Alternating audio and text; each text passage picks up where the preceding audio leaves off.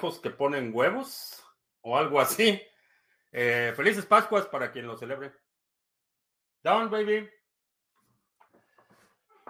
Estamos en vivo transmitiendo hoy viernes 14, 15, viernes 15 de abril. Estamos listos para iniciar nuestra transmisión el día de hoy. Eh, vamos a platicar sobre Bitcoin y criptomonedas. Eso es lo que hacemos en este canal. Si es la primera vez que nos visitas, estamos transmitiendo en vivo, audio y video vía Facebook, Twitter, Twitch y Odyssey. Eh, y también eh, Satoshi mandó sus huevos Bitcoiners para la Pascua. No sé, este, conejos que ponen huevos en Pascua, no entiendo, pero bueno. Eh, si lo celebras, que sea un buen, buen fin de semana. Eh, vamos a ver.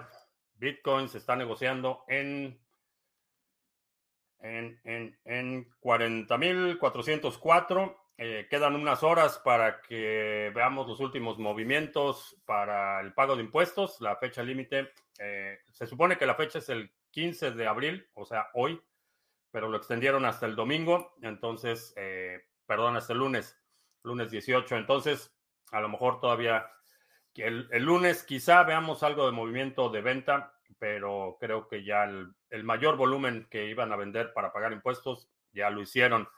Vamos a ver si el precio eh, se recupera en las próximas horas. Eh, también si, ah, vamos a ponerlo aquí. Eh, si no viste la transmisión de ayer, tuvimos una conversación muy agradable eh, con nuestros amigos de Hodl Hodl eh, en español. Dani nos acompañó, estuvimos platicando sobre la parte del intercambio peer-to-peer, cómo funciona la plataforma, cuáles son las ventajas, formas de pago, mecanismos, etcétera. Y también estuvimos hablando de la parte de lending y por ahí dice Whiskeyboard que ya pidió un préstamo en Hodl Hodl para ahorrarme unos satoshis en el pago del minero usado. Muy bien, esa es una buena, eh, una buena deuda. Creo que en términos de utilizar crédito, cuando utilizas crédito para adquirir activos que te van a generar ingresos, es una buena idea. Crédito al consumo, eh, me parece, generalmente es una mala idea. Eh, crédito financiar lo que consumes es una mala idea, pero financiar lo que puedes poner a trabajar y que te puede eh, producir un rendimiento, eh, generalmente es una buena idea. Eh, Ulises nos está viendo ahí en Odyssey. Que muy interesante la entrevista de ayer, qué bueno que te gustó. Y también en la descripción del video de ayer está un código para que te puedas ahorrar comisiones en Hodl Hodl. Eh, si utilizas ese código al registrarte, te va a dar un precio preferencial para las comisiones de transacción que pagues en la plataforma, tanto en lending como en la parte de transacciones peer-to-peer. Ah, no he podido responder. Cardano ya es descentralizado, pero cuando se subió a los 80 kilobytes por bloque fue IOHK que unilateralmente tomó esta decisión y nadie puede ir en contra de la actualización. ¿Me equivoco? Sí, te equivocas.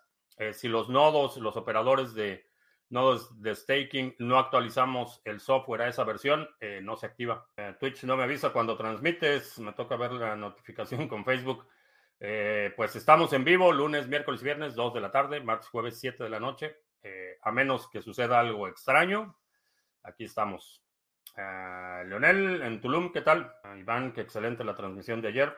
sí, vamos a tener más, más de ese tipo de conversaciones en las próximas semanas. El país donde se creen que, baby, el país donde creen que si el Estado se hace cargo de la energía va a ser ser patriota. Eh, sí, es lamentable y bueno, ya, ya pasó por esa etapa y esa es la etapa, lo que habíamos hablado del, del izquierdismo setentero, eh, ya esa etapa de nacionalización y de las empresas paraestatales todo eso, ya lo vivimos y fue un desastre, fue un, un eh, despilfarro de recursos, un nido de corrupción, abusos, excesos de sindicatos, eh, directivos de las empresas, arbitrariedades. Ya lo vivimos y esta vez no va a ser diferente porque cuando el Estado se asume el rol monopólico de cualquier servicio público, invariablemente deriva en, corrupción, ineficiencia y deterioro de la infraestructura. Para allá van. Que por cierto, eh, para quienes decían que no se iba a reelegir, resulta que hoy el director de la eh, Unidad de Inteligencia Financiera de Venezuela del Norte dijo que iban a buscar mecanismos para sancionar a quienes no participaron en el ejercicio patético de la revocación del mandato que según la Constitución es obligatoria la participación y que quienes no participaron van a ser sancionados y que están viendo también la suspensión de derechos electorales como sanción. Lo que quiere decir que si, se, si, logran salirse con la suya, eh, quienes están en contra de este régimen no podrían votar. Se los dejo de tarea para que pongan todo su dinero en Bitcoin si estás en Venezuela del Norte Bitcoin, balas, bolillos, botica y biblioteca. Ah, y BTS, dice la dueña de mis quincenas. El Javier en España, ¿qué tal? César en Cuernavaca, asándonos muy bien. De New MVP, ¿qué tal? Mr. Revilla, eh, qué excelente la transmisión de ayer. Eh, sí, vamos a tener más, más invitados en las próximas semanas.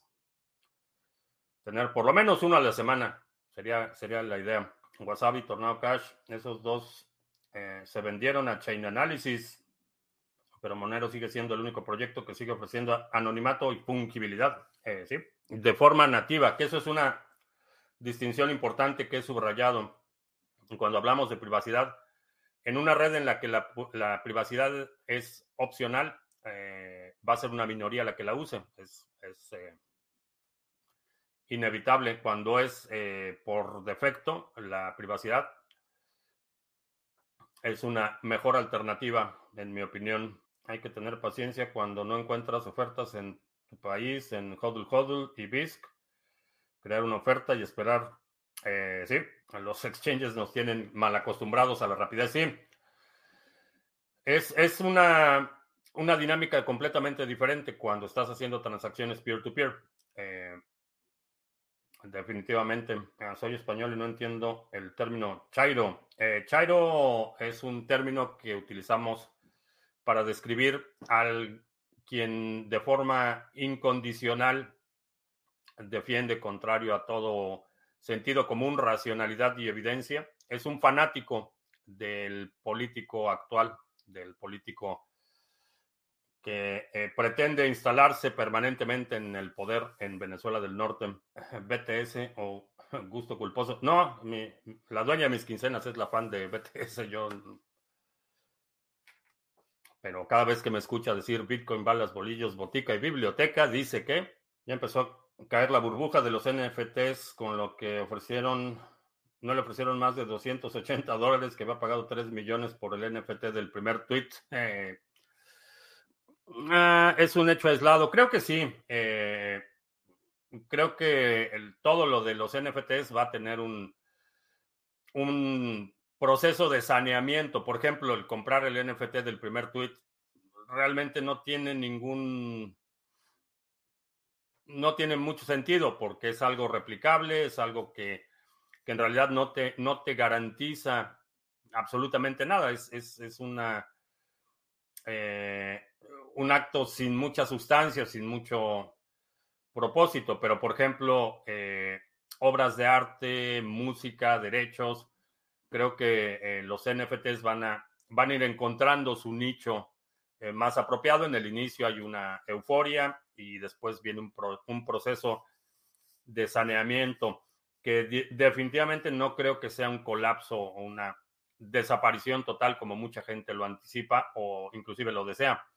No creo que sea el caso. Creo que vamos a ver una, digamos, una selección natural de casos de uso para NFTs. Eh, ¿Qué opino de Binance? Dicen que hay que ir saliendo ¿Cuál es la mejor casa? Eh, depende qué es lo que vas a hacer. Eh, si estás haciendo trading activo, necesitas tener actividad en un exchange grande. Los que tienen liquidez son los que tienen más opciones de listado, son los que tienen más herramientas. Si estás operando bots de trading, necesitas hacerlo en un exchange. Es separado de quienes estamos, por ejemplo, acumulando a largo plazo.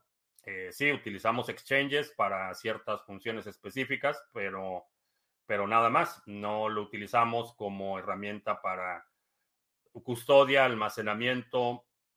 Eh, simplemente operamos, por ejemplo, si voy a hacer trading activo, lo voy a hacer en un trading, en, perdón, en una plataforma de trading que tenga las herramientas que necesito o que liste los activos que estoy buscando, pero limito mi interacción con el exchange a esa actividad. Eh, lo que es la custodia, lo que es la acumulación a largo plazo y todo eso es totalmente separado de los exchanges. Entonces, si estás haciendo trading activo, necesitas un exchange que tenga volumen, que tenga eh, eficiencia en la ejecución, que tenga eficiencia en eh, la transferencia de fondos, de entrada y salida. Si eso es lo que estás haciendo, utiliza Binance, utiliza Bitrex o, o Bitfinex o FTX o el que sea. Pero limítalo a la actividad de trading. Que Elon se saldrá con la suya adquiriendo y centralizando Twitter. Bueno, Twitter ya es centralizado. Es, totalmente centralizado. Eh, creo que la, lo más interesante es que está poniendo en evidencia eh, el impacto no solo económico, sino realmente político que tiene Twitter y la herramienta tan útil eh, que ha sido para eh, controlar o, tratar de moderar el discurso público. Irónicamente, uno de los primeros en, en quejarse y en manifestarse en contra de la idea de Elon Musk comprar a Twitter fue el fondo de inversión de la familia real de Arabia Saudita, que no son precisamente adalides de la libertad de expresión. De hecho, tienen enormes restricciones y, bueno, tan es así que asesinaron a, a, Yamal eh, en la embajada de Arabia Saudita. Entonces, no son, no son fanáticos de la libertad de expresión. La razón por la que están tan opuestos a la idea de perder su control accionario en Twitter es precisamente porque les permite moldear el, y, tratar de eh, eh, tener cierto control sobre el discurso público. Y, la, gente que está manifestándose en contra lo está haciendo por, la misma, por las mismas razones. Los grupos super woke, eh, no solo al interior de Twitter, sino en muchos lugares están quejando de que de la idea de que Elon Musk tome el control de Twitter. Pero ya es centralizado, es, totalmente centralizado. Ya terminó la venta para BTC para el pago de impuestos. Ya creo que ya estamos en las últimas. Eh, el, históricamente, bueno, según la ley, la, la fecha límite para el pago de impuestos es el 15, o sea, hoy, pero lo extendieron al lunes. Entonces, eh, creo que a lo mejor el lunes en la mañana todavía vemos algo de actividad, pero no creo que uh, Elon no compra nada por buena gente. ¿Crees que tiene interés económico? ¿Qué interés económico tendrá en Twitter? Eh, pues lo que acabo de mencionar, eh, poder dirigir un poco eh, la atención pública. Twitter es una herramienta vital, como, como se está poniendo en evidencia.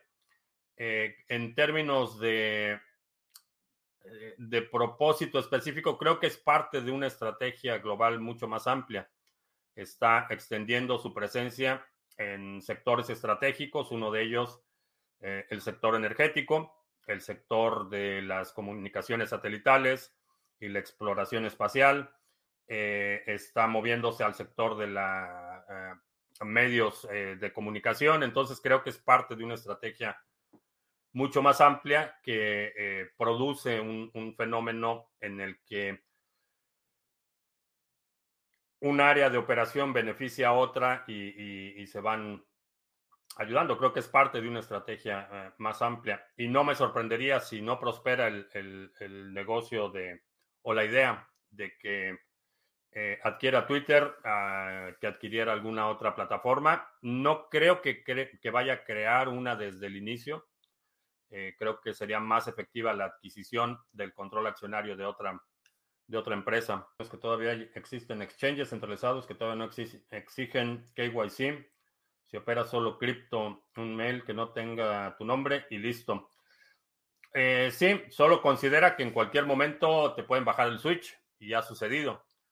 Que no piden, sucedió con Poloniex, por ejemplo, hace un par de años hicieron eso. Eh, podías, por mucho, por mucho tiempo, podías operar en Poloniex eh, simplemente con un correo electrónico y, ya. Eh, no te pedían más información y de la noche a la mañana para retirar resulta que necesitas más identificación. Entonces, es, esa circunstancia puede cambiar en cualquier momento y simplemente tenlo en cuenta. CBB 27 en Orlando, ¿qué tal? Tengo poco tiempo por acá. Cuando hablas de Venezuela del Norte, te refieres a, me refiero a México, que desde eh, que este eh, partido político tomó el poder, han seguido paso por paso la agenda bolivariana y están llevando no solo en el aspecto económico, sino en el aspecto de eh, concentración de poder, eh, el debilitamiento de todas las organizaciones civiles, eh, la corrupción del ejército, el sometimiento del poder judicial, el sometimiento del poder legislativo, eh, intimidación y un largo etcétera. Entonces, ese es. A lo mejor hay que hacer una presentación de geografía de criptomonedas TV. Tenemos Venezuela del Norte, tenemos Cuba del Norte, tenemos Venezuela la vieja, tenemos Venezuela la original. Ah, sigo pensando que la mejor forma de comprar y vender nuestras criptos es con la economía circular, que cada quien tenga sus contactos para efectuar operaciones sin KYC. Eh, sí, eso es correcto. Eh, y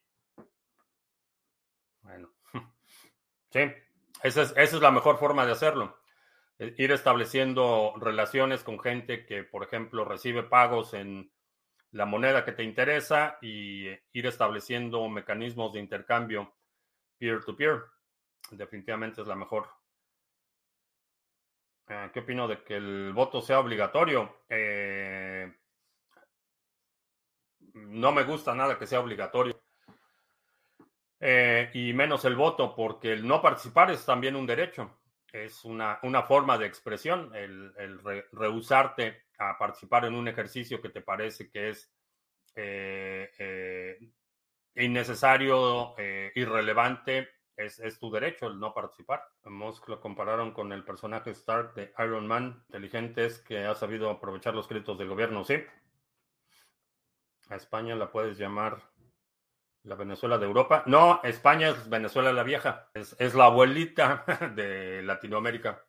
Entonces, España es Venezuela la vieja. Alberto nos está viendo. Ya mencioné Ulises, sí, Ulises y Alberto nos están viendo en Odyssey. Sí, España es Venezuela la vieja por, por el abolengo. Sí mencioné el precio de Bitcoin, sí. Sí, sí mencioné el precio de Bitcoin al inicio de la transmisión. La situación de la frontera de Estados Unidos, la gente que pasa y las medidas del gobernador de Texas y todo ese problema. Ah, es, es, un problema extremadamente complejo. Eh, todas las zonas fronterizas en cualquier lugar son temas de son zonas de fricción. Particularmente eh, el problema de la migración en la frontera México-Estados Unidos tiene los mismos fundamentos que el problema de las drogas.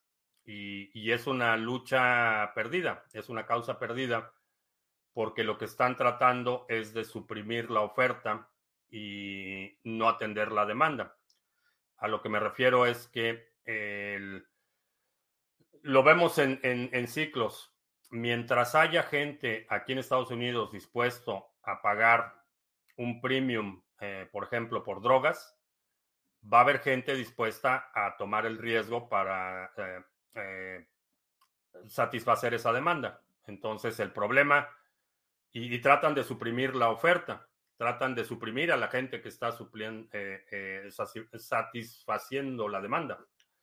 El problema es que hay demanda, e, ese es el problema, y mientras haya demanda va a haber quien lo haga.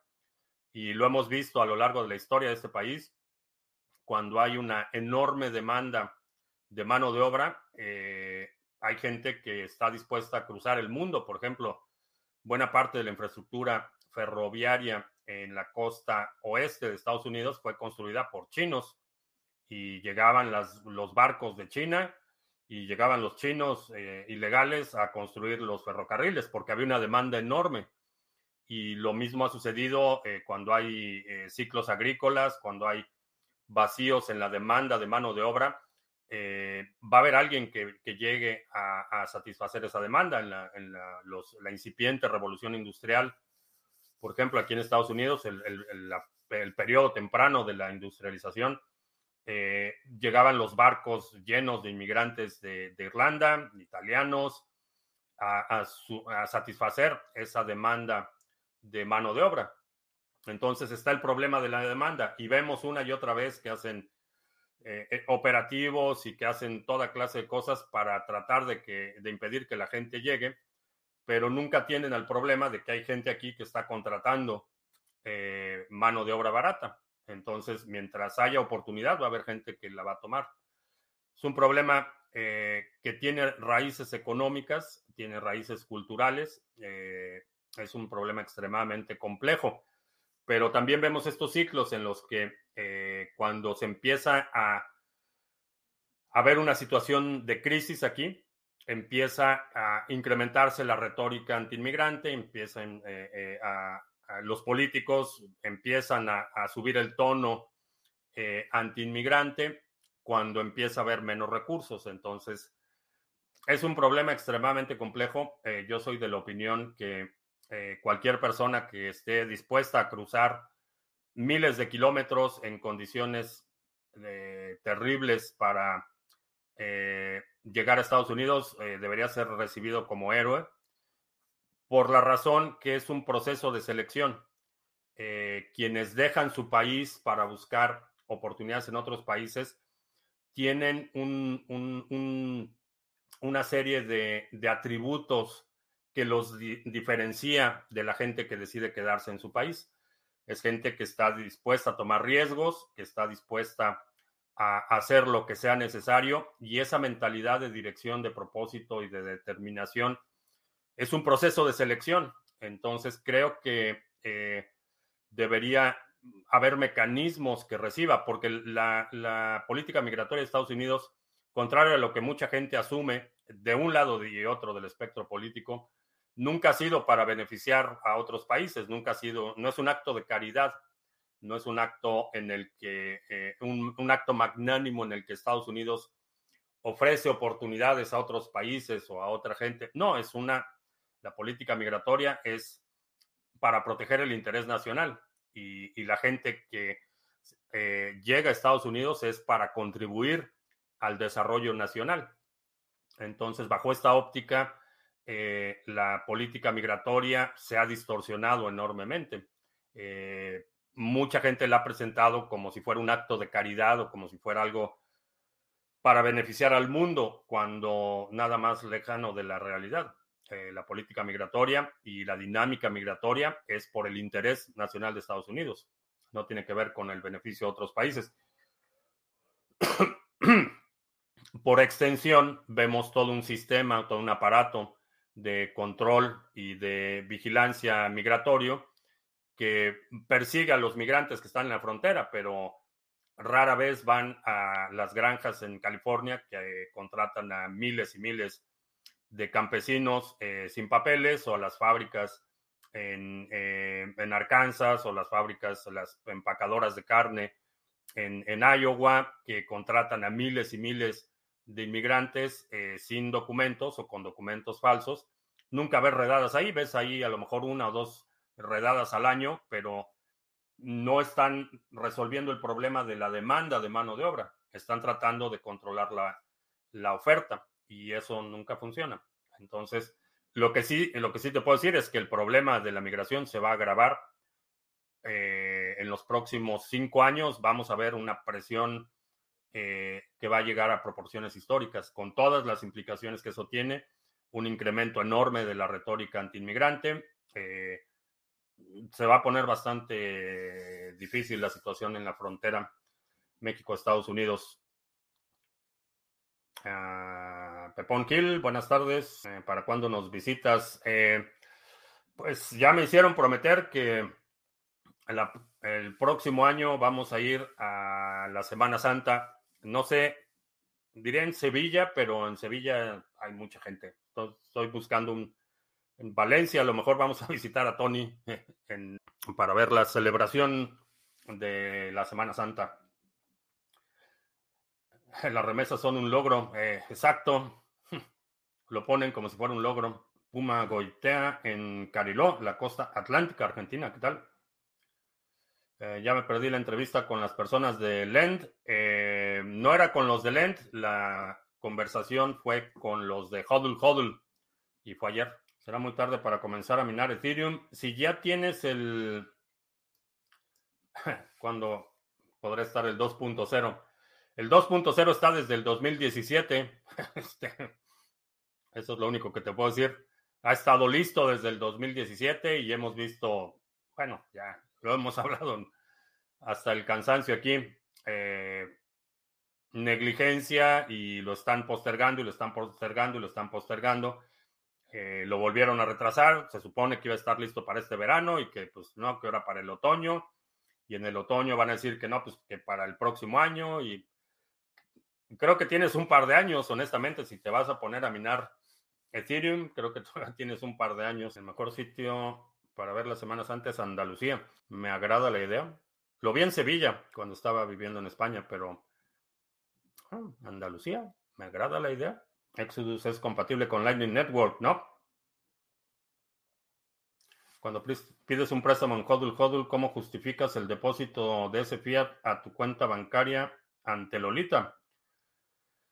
Ah, ¿Cómo lo justificas? Eh, no sé a qué te refieres como cómo lo justificas, pero lo pones como un préstamo, lo declaras como un préstamo, igual que si tu tío rico te presta dinero y te lo deposita en tu cuenta, pues eso lo declaras como un, préstamo. Ahora Justin Son quiere comprar Twitter. Sí, vi el Twitter, el tweet ayer, patético. Eh, oportunista, este, incapaz de construir nada. No lo, nadie lo va a tomar en serio. A lo mejor va a lanzar su Tron, su Twitter Zone o una copia china barata de Twitter, pero nadie lo va a tomar en serio. De hecho, creo que todavía no termina de pagarle a los de... Eh, ¿Cuál fue la adquisición que hizo? La de... Ah, eso me fue el nombre. BitTorrent, a los de BitTorrent, al, al fundador de BitTorrent, creo que todavía no termina de pagarle la, adquisición. Por lo menos eso fue lo último que vi del el fundador de BitTorrent, que todavía no le pagan. ¿Qué es el lente HODL HODL? No te prestan fiat, sino stablecoins o RAP o Liquid BTC. Eh, no, tú puedes poner una oferta. Eh, tú puedes poner una oferta y alguien te puede ofrecer un préstamo en, en realidad en cualquier moneda, eh, la lógica de la operación lo puedes hacer en cualquier moneda. No faltará quien acepte la oferta de Charles de crear un Twitter en la red de Cardano si Elon no quiere. No estoy seguro que, que tenga mucho sentido porque ha habido, eh, ha habido muchos intentos, muchos particularmente en, el, en el ala conservadora, ha habido muchos intentos de que se enojan con Twitter porque bloquearon al presidente y, se crean su plataforma. Ha habido muchos intentos. El problema es que necesitarías un fundador neutral, alguien que no esté vinculado eh, ni con la derecha ni con la izquierda. Porque en el momento que el fundador o el personaje central está alineado con cualquiera de los dos en el espectro ideológico, estás definiendo la audiencia. Entonces, eh, y, lo hemos visto con lo que iba a lanzar el agente naranja, su eh, Truth, que se llama Verdad. Eh, lo vimos con otros personajes, Frank Social, ¿cómo se llamaba el de... Se me olvidó el nombre, pero ha habido una serie de intentos por crear una, una réplica de Twitter para el ala, el ala más conservadora, porque el fundador o el personaje central eh, está alineado con la derecha. Entonces, si por ejemplo, por eso no creo que eh, fundar un nuevo proyecto, aunque pueda ser mejor que Twitter, en el momento que fundas algo, por ejemplo, si Elon Musk decidiera hacer su propio Twitter, toda la izquierda y todo el discurso woke y toda la, la parte super progre no participaría en esa plataforma. Y lo mismo sucedería al revés. Si es un personaje alineado a la izquierda, el que lanza su propio Twitter, la, derecha no participaría. lo crucial y lo que es tan valioso de Twitter es que fue fundado en condiciones de neutralidad. Eh, y hay acusaciones de los dos lados. la derecha dice que Twitter lo censura y la izquierda dice que Twitter lo censura y hay acusaciones de los dos pero la plataforma como tal surgió en un momento eh, y tuvo una larga historia de, neutralidad. Es, relativamente reciente esto que empiezan con una moderación muy estricta y, verificación de fuentes y todo eso es, relativamente reciente, pero por la mayor parte de la historia de Twitter era una plataforma ideológicamente neutra. Y cualquier cosa que inicie hoy, eh, cualquier nuevo proyecto, si el fundador o, la gente cercana o los financiadores del proyecto están vinculados ideológicamente con un lado o con otro, el proyecto por definición va, a ser para uno o para otro. Eh, Gab, no, no, no, no, era el que fundó eh, Bonino, olvidó el nombre, eh, pero Gab fue otra, otra que la intención empezó con, como una plataforma neutra hasta que el fundador salió a relucir con sus principios eh, eh, cristianos fundamentalistas y perdió toda posibilidad de convertirse en una plataforma de adopción masiva y se convierten en ecocámaras donde no hay debate porque todos están de acuerdo y, se vuelve una repetición exhaustiva, agotadora, una repetición porque todos comparten los mismos memes, todos están de acuerdo, nadie se pelea con nadie, todos. Entonces se vuelve una plataforma totalmente irrelevante. Eh, eso le pasó a Gab, le pasó a Frank Parler, sí, Parler, es el de, Dan Bonino, eh, Parler. Lo mismo le pasó. Eh, sí, lanzaron con bombos y platillos la plataforma.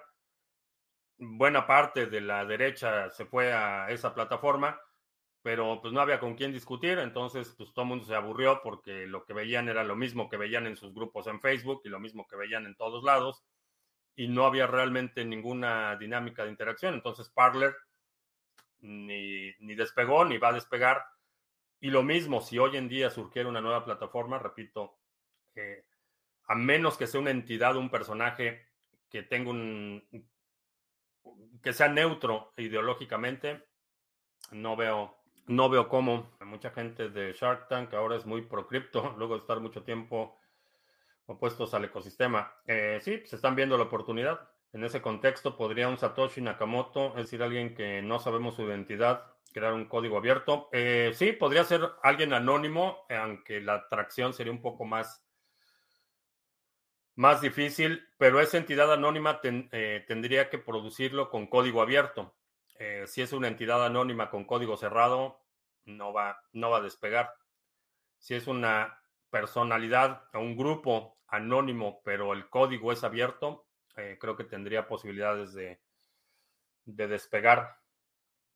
Con todas las implicaciones que eso tiene en términos de, operativamente, eh, por ejemplo, Mastodon, que es una instancia que te permite hacer un servicio similar a Twitter, ha, existido desde, mm, tiene, si no mal recuerdo, por lo menos 10 años, pero no ha tomado suficiente tracción porque aunque el código existe y es código abierto, la realidad es que no hay, no hay la parte de, del branding, la parte de la promoción, la parte de atraer nuevos usuarios, de optimizar la retención.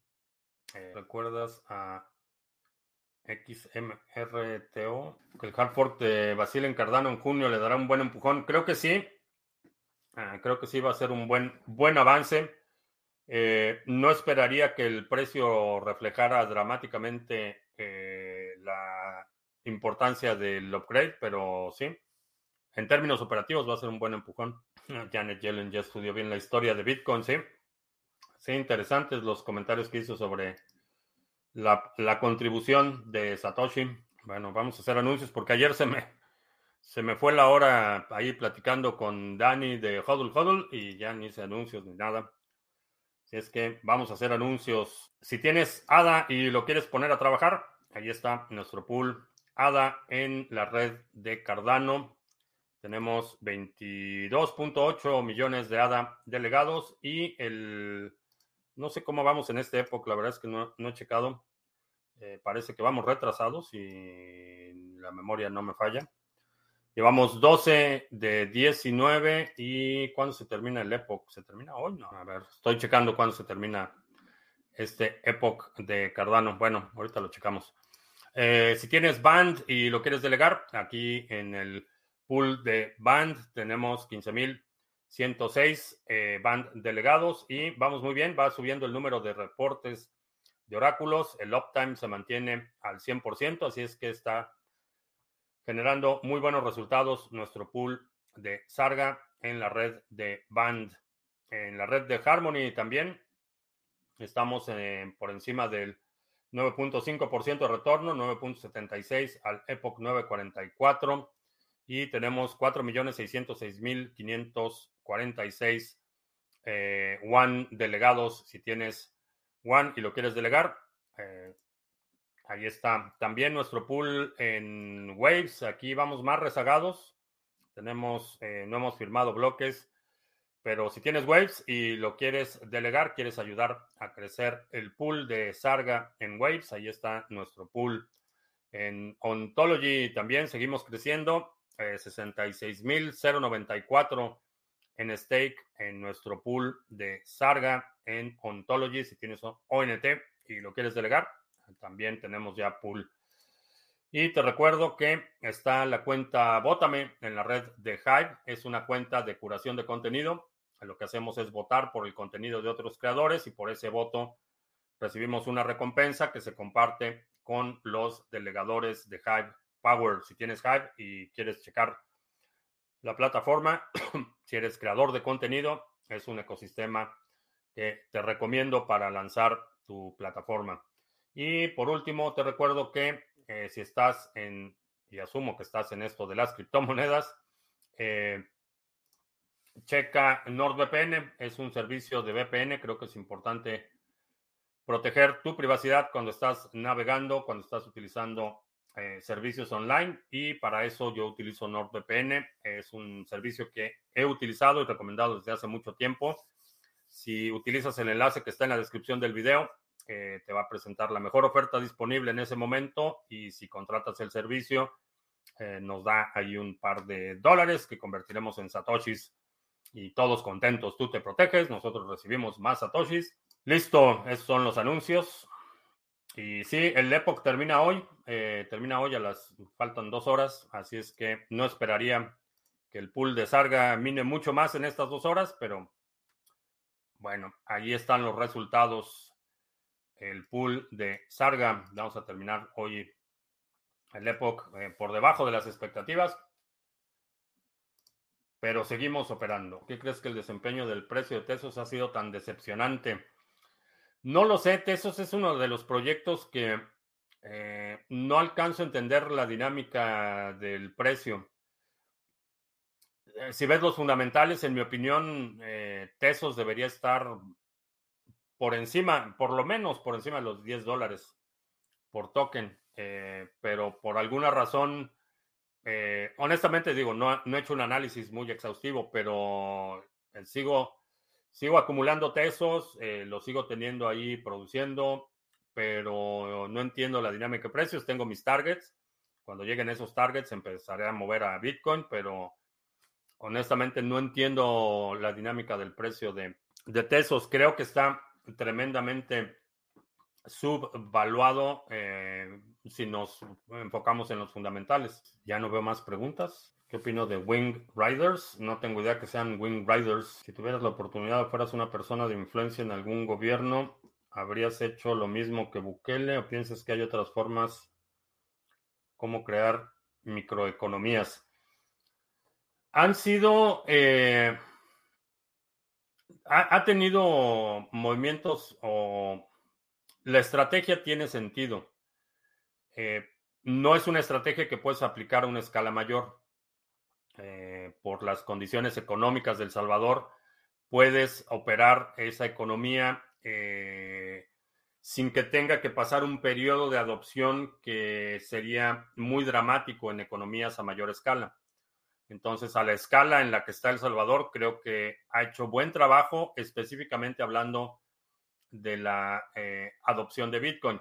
Ahora, esto viene con un costo y ese costo es que requieres un gobierno más, eh, más inclinado al autoritarismo para que el proyecto prospere si empieza a haber en un, en en un eh, gobierno o en una entidad con una distribución de poder mucho más equitativa o mucho más dispersa, eh, más diluida la distribución de poder, es muy difícil que prospere una iniciativa con las características que tiene la iniciativa del Salvador.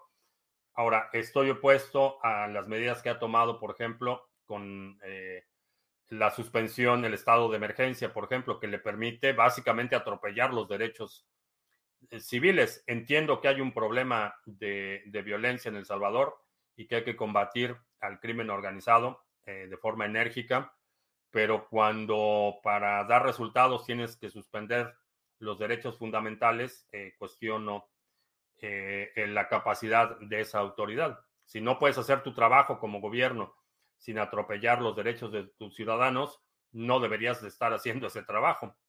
No eres la persona para ese trabajo. ¿Qué pasará si Rusia decide empezar a usar bombas termonucleares tácticas en Ucrania? Eh, la situación está bastante volátil. Eh, veríamos un incremento en las sanciones eh, y un incentivo mucho mayor que, irónicamente, mientras más agresivo y más desesperado se muestra Rusia, más incentivados están otros países para alinearse con la OTAN y para alinearse con Europa. Entonces, eh, en la medida, y ese es, ese es el dilema que tiene ahorita Putin, que o acepta la derrota y se arriesga a un colapso interno, o continúa la agresión, escala la agresión y se arriesga a, a incrementar la oposición externa. Entonces, ese es, el dilema en el que está. Eh, por eso, cuando empezó el conflicto y empezaron a anunciar las sanciones, mencionaba que era extremadamente peligroso que no le dieran una salida honorable, que lo habían acorralado y cuando los acorralas de esta forma, cuando acorralas a un país de esta forma, se convierte en esta dinámica en la que tienes el riesgo del colapso interno eh, si asumes la derrota o tienes el riesgo de incrementar la oposición externa si continúas la agresión para apaciguar a la, oposición o las fuerzas políticas al interior de tu país. No hay una salida honorable y eso fue, eh, en mi opinión, un error estratégico de Ucrania y de sus aliados, no darle una salida honorable a Putin.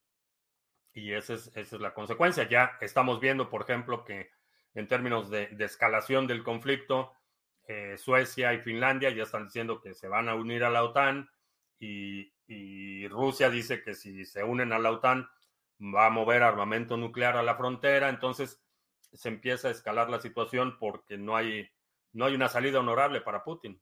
Entonces, ese es estratégicamente, creo que ese es su dilema si, si, se, si se retira y asume la derrota en este momento, eh, se colapsa el, sistema interno. No solo por, por la cuestión económica, porque las sanciones van a continuar, porque si se retira con la derrota, lo que va a suceder es que va a tener que someterse a cortes internacionales por los crímenes de guerra que se le atribuyen, va a tener que someterse a sanciones, va a tener que someterse a gastos compensatorios por parte de Ucrania.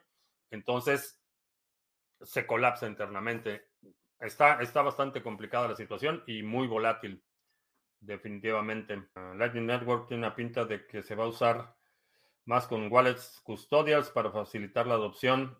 Esperemos con los años más y más gente se anime a tener su propio nodo. Eh, sí, eh, la conveniencia tiene un costo enorme y sí, creo que hay que, hay que seguir insistiendo a la gente y de, no insistiendo, pero divulgando y tratando de propagar esta idea, eh, ir subrayando la importancia de la soberanía y la autodeterminación y eso solo lo puedes proteger si tienes tu propio nodo. Buenos días. Vi hace unos días un documental que hacen ver que cada vez quedan menos tierras de cultivo para poder criar ganado para consumo de carne. El problema de los alimentos en escala masiva va a ser un problema en el futuro cercano a causa de ser muy carnívoros, literalmente. Eh, no, el problema no es ser muy, muy carnívoros. El problema es, eh, por lo menos aquí en Estados Unidos, de la cadena eh, productiva de alimentos, el problema son los subsidios y los incentivos. Eh, una de las razones por las que la producción de carne es tan problemática aquí y es tan costosa en términos de eh, ecológicos es porque se alimentan con granos. Buena parte del ganado comercial se alimentan con granos y obviamente esos granos consumen la porción de nitrógeno que requiere, por ejemplo, el maíz para crecer es enorme y el desperdicio del maíz es enorme. Eh, a diferencia del ganado eh, de pastura, que se está comiendo el pasto, no, es necesario meterle toda la energía a la planta para que produzca el fruto, que es el, grano o la semilla, más bien, que es el grano de maíz. Eh, el, ganado alimentado con pastura es ecológicamente mucho más eficiente porque están consumiendo la pastura el abono fertiliza el campo y mientras esté rotando el ganado, no tienes la destrucción que tienes con el ganado comercial alimentado con granos. Eh, la devastación, eh, la erosión de la tierra, el debilitamiento de los suelos eh, es enorme cuando tienes este, producción de granos a gran escala. Y la única razón por la que se produce tanto grano aquí, por lo menos, es por los subsidios. Es uno de los de las eh, de los productos que tienen el mayor nivel de subsidios. Entonces, es un problema de incentivos. ¿Crees que Litecoin se apreciará con el, en el futuro por sí mismo? Eh, ha quedado como un simple banco de pruebas para BTC.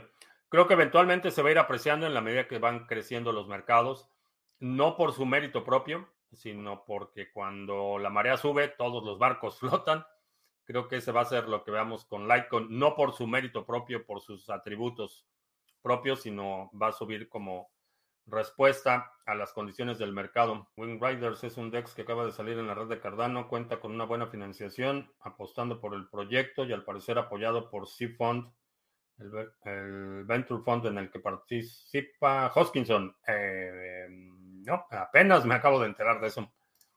Vamos a checarlo, pero suena interesante creo que este tema de los DEX y los eh, exchanges eh, peer-to-peer y plataformas descentralizadas, creo que se van a comer a todos los mercados financieros en el futuro.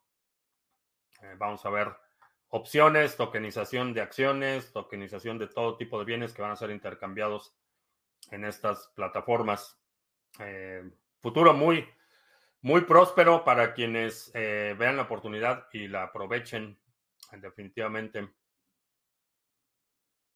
Y a propósito de futuro próspero, tarea para este fin de semana. Eh, piensa qué harías si tuvieras acceso, qué proyecto productivo, vamos a subrayarlo porque va a haber gente que diga pues que compraría una manada de elefantes y los dejaría pastar. ¿Qué proyecto productivo harías si tuvieras acceso a un millón de dólares? Si en este momento te dijera, preséntame tu proyecto y te puedo escribir un, bueno, mandar Bitcoin o darte un millón de dólares para el proyecto, ¿qué harías? Litecoin es una de las monedas más utilizadas en el mundo, creo. en el metaverso, a lo mejor. No lo sé. Podemos ver el volumen de transacciones. Eso se puede, se puede cuantificar muy fácil. No, no sé qué volumen de transacciones tenga eh, Litecoin, pero esa afirmación se puede probar o, negar relativamente fácil. Simplemente ve el volumen de transacciones, lo puedes cuantificar por monto o por simplemente el número de transacciones que efectúa la red y eso te dirá si es de las más usadas o no. El tema de los incentivos económicos no son coherentes con el cuidado al medio ambiente. Eh, generalmente no lo son. Eh, el problema es que cuando planeas los incentivos de forma central, eh, invariablemente termina en algún desastre. y esto lo hemos visto una y otra vez cuando es un, un comité central el que te dice qué es lo que debes cultivar, por ejemplo, invariablemente termina en desastre, termina en, en, periodos de hambruna y termina en devastación. Y ese es uno de los problemas enormes que tiene el sector agrícola, por ejemplo, que, que tienes un gobiernos centrales que planean eh, qué es lo que se incentiva, es decir, escogen a ganadores y perdedores por la vía de los subsidios. Y lo que sucede es que eh, incentivan a la gente para que cultive una sola cosa, por ejemplo, o para que utilice cierto tipo de semilla, o para que utilice cierto tipo de fertilizante, y eso eh, tiene consecuencias desastrosas para, eh, para el terreno, para la calidad del suelo, para el, el, reabastecimiento de mantos acuíferos y un largo etcétera. Pero fundamentalmente es porque escoges ganadores y perdedores sin conocer el, contexto específico de la producción. Proyecto producción de energía nuclear. Más barato producir petróleo y maíz. Eh, no es más barato. Ese es parte del problema. Si fuera más barato, sería una condición natural del mercado. La única razón por la que aquí se produce tanto maíz es porque está subsidiado. Ah, proyecto de producción de energía nuclear, pues adelante. Si alguien se quiere aventar el diseño de una reacción, un reactor nuclear a pequeña escala. Les mando el cheque. El papá de un soldado más de la OTAN no habla de forma neutral de este tema de la guerra. Si tuviera jefes, ¿qué opinas? No tengo idea de qué estás hablando. Que el papá... Ah, que el papa. ¿El papá de quién? ¿El papá del soldado de quién? Eh, el papa es un soldado más de la OTAN. Eh, no sé, no sé por qué te sorprende. La Iglesia Católica es una institución de poder. Se va a alinear con quien le convenga alinearse, como ha sido demostrado hasta, hasta el cansancio a lo largo de su historia. Eh, se va a alinear con genocidas, eh, se va a alinear con dictadores, eh, ha sido históricamente alineado a, al fascismo, entonces, no sé por qué te sorprende que ahora los intereses del Papa estén alineados con el poder. Eh, creo que te hace falta leer historia. Eh, F. Torres en Ecuador, ¿qué tal? Espero que no me haya conectado tarde. Pues sí, ya te conectaste tarde porque ya casi acabamos. Yo compraría un terreno con acceso a una cascada o río y cultivaría café o chile. Hmm. Interesante. Cultivo de café. Ah, Beto78 que se une por aquí. ¿Qué tal? Tarde pero sin sueño, pues ya vamos a terminar la transmisión en unos minutos más. Proyecto de minería de criptos con producción de energía eléctrica con generadores eh, paso en ríos. Estoy pensando en Veracruz. Sí, el problema es que la, la generación eléctrica va a ser atribución exclusiva a la nación. Entonces, no hay, no hay la certeza jurídica de que si invertimos un millón en una planta hidroeléctrica para minar, eh, no hay ninguna certeza jurídica de que en cinco años vamos a mantener esa planta. Entonces, ese es, ese es uno de los problemas de Venezuela del Norte en este momento. Profile están promocionando unas zapatillas deportivas de un Star NBA. Dice que la caja llevan un nodo de BTC. Eh, sí, lo vi, pero no sé. Se me, hizo, una curiosidad, nada más. Con un millón de dólares pongo más, mineros de Bitcoin. Interesante. Aprendió cuando besó la bandera de Ucrania. Eh, bueno, nada más porque vives en el metaverso, te voy a actualizar, te voy a revelar un secreto. La religión organizada son instituciones de poder, como mencionaba.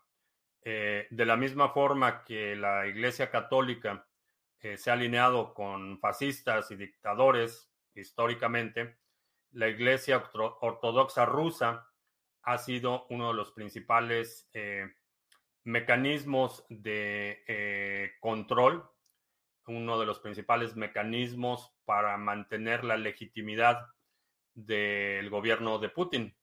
Eh, el arzobispo de la Iglesia Ortodoxa rusa está alineado y ha hecho, hizo una bendición y ha hecho desde el púlpito, ha apoyado abiertamente la invasión en Ucrania.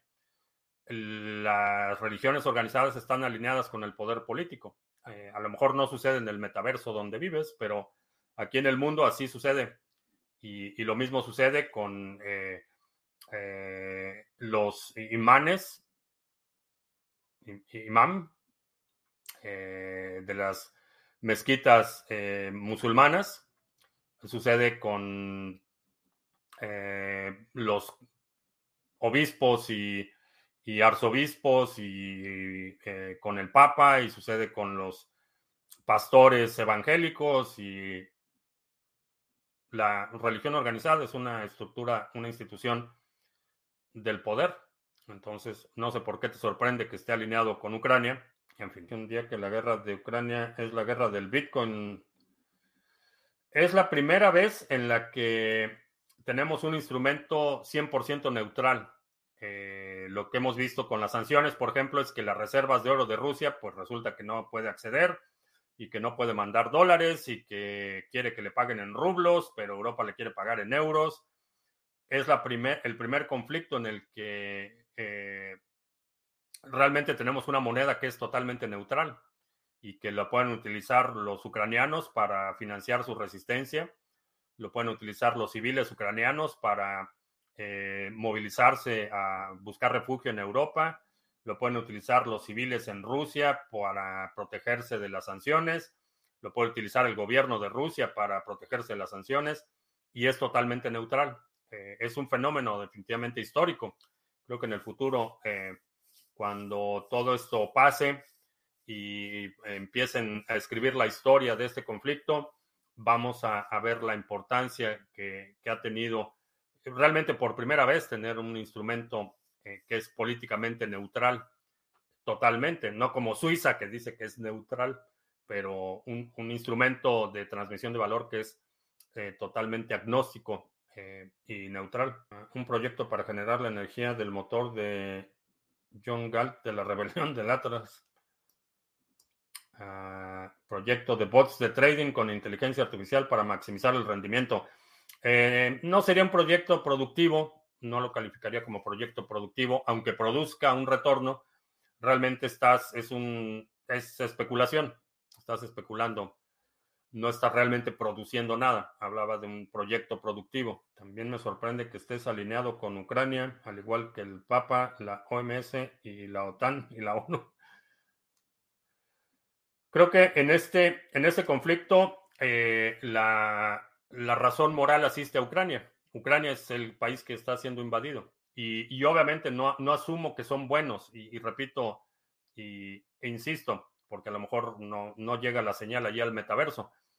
Cuando hablo del, del entorno geopolítico, eh, no, no emito esos juicios de quiénes son los buenos y quiénes son los malos. Eh, en el ámbito geopolítico, todos los jugadores eh, cometen atrocidades y hablamos de, buenos jugadores, no en el sentido de moralmente buenos, sino que son buenos en el juego de la geopolítica, que es el, juego de la expansión del poder. Eh, en ese contexto estoy hablando. Eh, no estoy diciendo que un lado sea bueno y que otro sea malo. Eh, ejércitos, políticos, gobiernos hacen toda clase de atrocidades para mantenerse en el poder.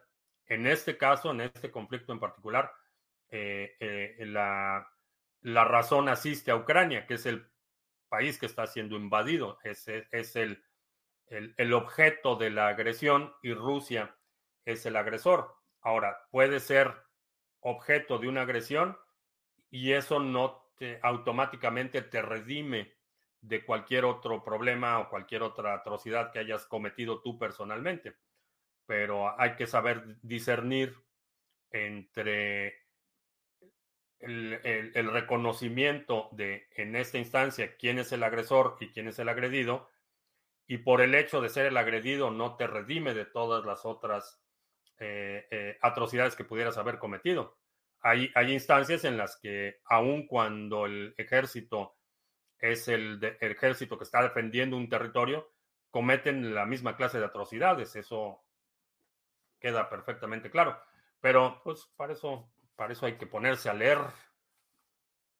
Lea para que no se aburra. En España anoche comenzaron a emitir una serie que hizo famoso a Zelensky. Hay, un, hay una, definitivamente hay una guerra de propaganda. Y es, eh, no, es no es nuevo y, honestamente mm, me sorprende mucho porque la gente asume eh, que todo esto es nuevo. No es nada nuevo. La, propaganda ha sido un instrumento de guerra desde el periodo de, eh, desde la prehistoria, la propaganda, la intimidación, el tratar de dirigir la opinión pública en un sentido o en otro, ha sido un instrumento de guerra desde los albores de la humanidad. No es nada nuevo y cualquier persona que se sorprenda de que los gobiernos involucrados en un conflicto armado están tratando de eh, de emitir propaganda a su favor, pues le diría ponte a leer. ponte a leer El arte de la guerra, por ejemplo. Es un libro muy chiquito. Para ser pacifista necesita ser fuerte primero. Eh, sí. Si quieres paz, prepárate para la guerra. Bien, pues eh, con esto terminamos. Te recuerdo que estamos en vivo lunes, miércoles y viernes 2 de la tarde, martes, jueves 7 de la noche. Si no te has suscrito al canal, suscríbete, dale like, share, todo eso. Los domingos publicamos nuestro resumen semanal. Si hay algún segmento de la transmisión de hoy que quieras sugerir para nuestro próximo resumen semanal, deja un comentario aquí abajo con la marca de tiempo para considerarlo. Y creo que ya. Por mi parte es todo. Gracias y hasta la próxima.